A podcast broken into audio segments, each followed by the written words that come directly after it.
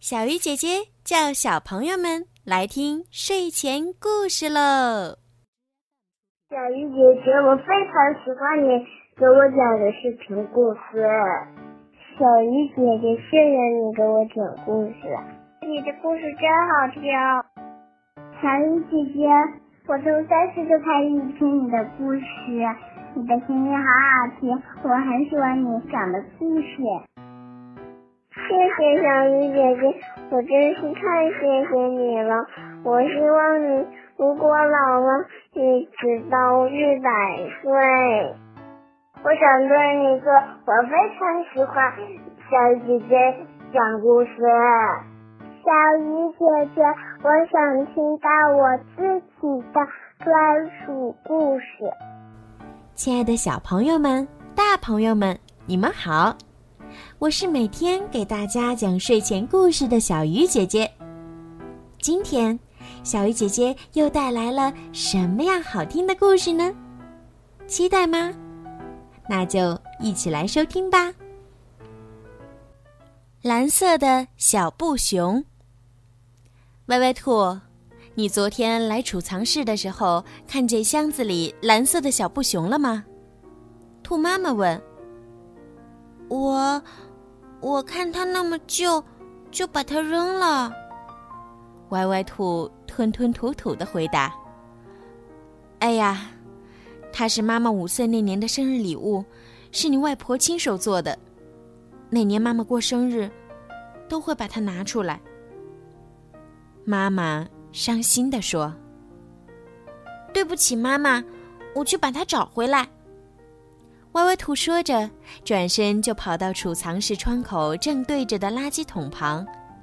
昨天，他把小布熊扔在这儿了，可是现在，垃圾桶里什么都没有。怎么办？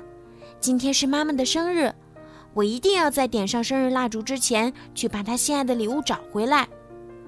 歪歪兔想，收破烂的马爷爷经常路过这儿。我去问问他有没有捡到小布熊。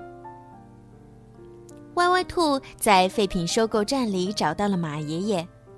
马爷爷说：“我倒是没有捡到小布熊，不过我昨天看见小象的长鼻子上卷着一个蓝色的小布熊，不知道是不是你要找的那个。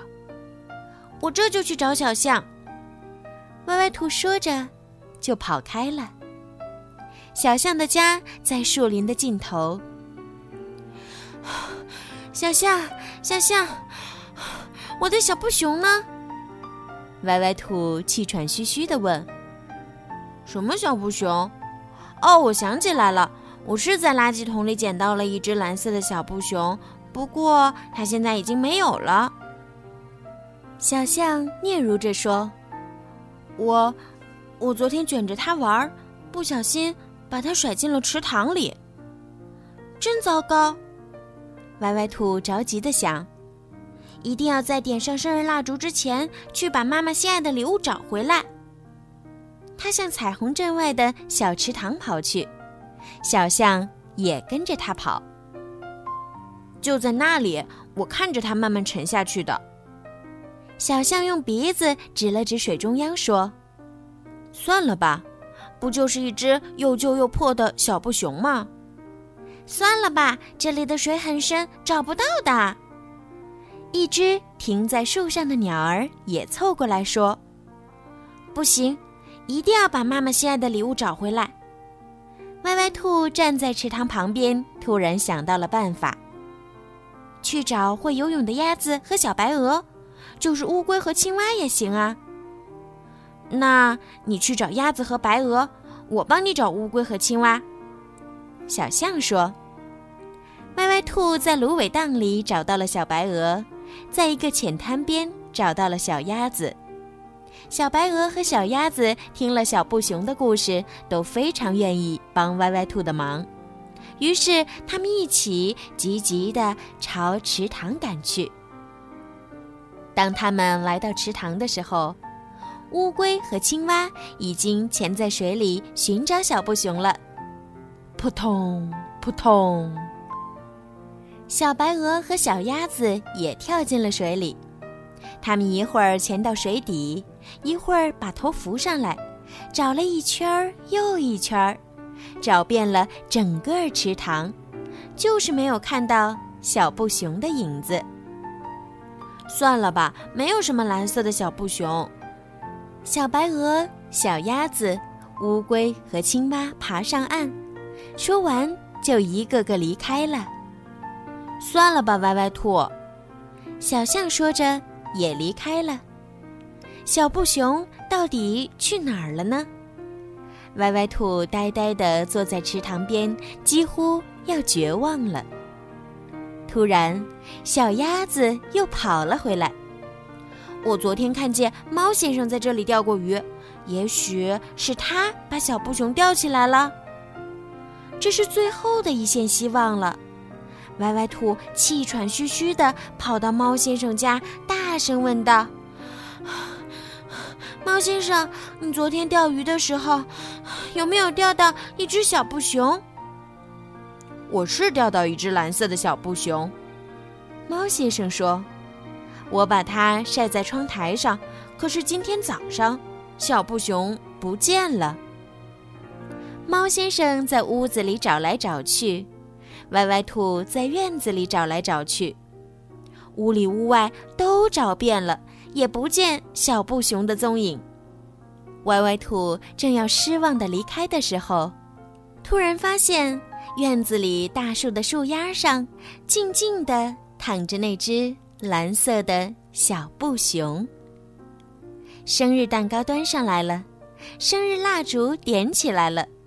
歪歪兔终于在妈妈的生日晚宴之前，把他心爱的礼物找回来了。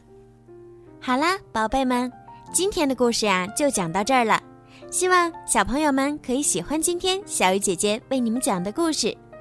小鱼姐姐呢，希望每一个宝贝今天晚上都可以睡个好觉，做个好梦。另外呀，小鱼姐姐最近呢在参加荔枝 APP 举办的回声计划活动，所以呢需要小朋友们的大力支持哦。希望小朋友们呀在荔枝 APP 当中多多的为小鱼姐姐转发、评论、点赞、打赏，谢谢宝贝们的支持。另外呢，就是小鱼姐姐最近呢会更新一些系列的故事、连载故事，非常的好听哦。那么，想要提前收听到好听的连载故事的宝贝们呢，可以在荔枝 APP 购买小鱼姐姐的粉丝会员。购买的方式呢是更新荔枝到最新版本，打开小鱼姐姐的荔枝主页或任意一条声音。点击粉丝会员按钮，就可以购买小鱼姐姐的粉丝会员喽。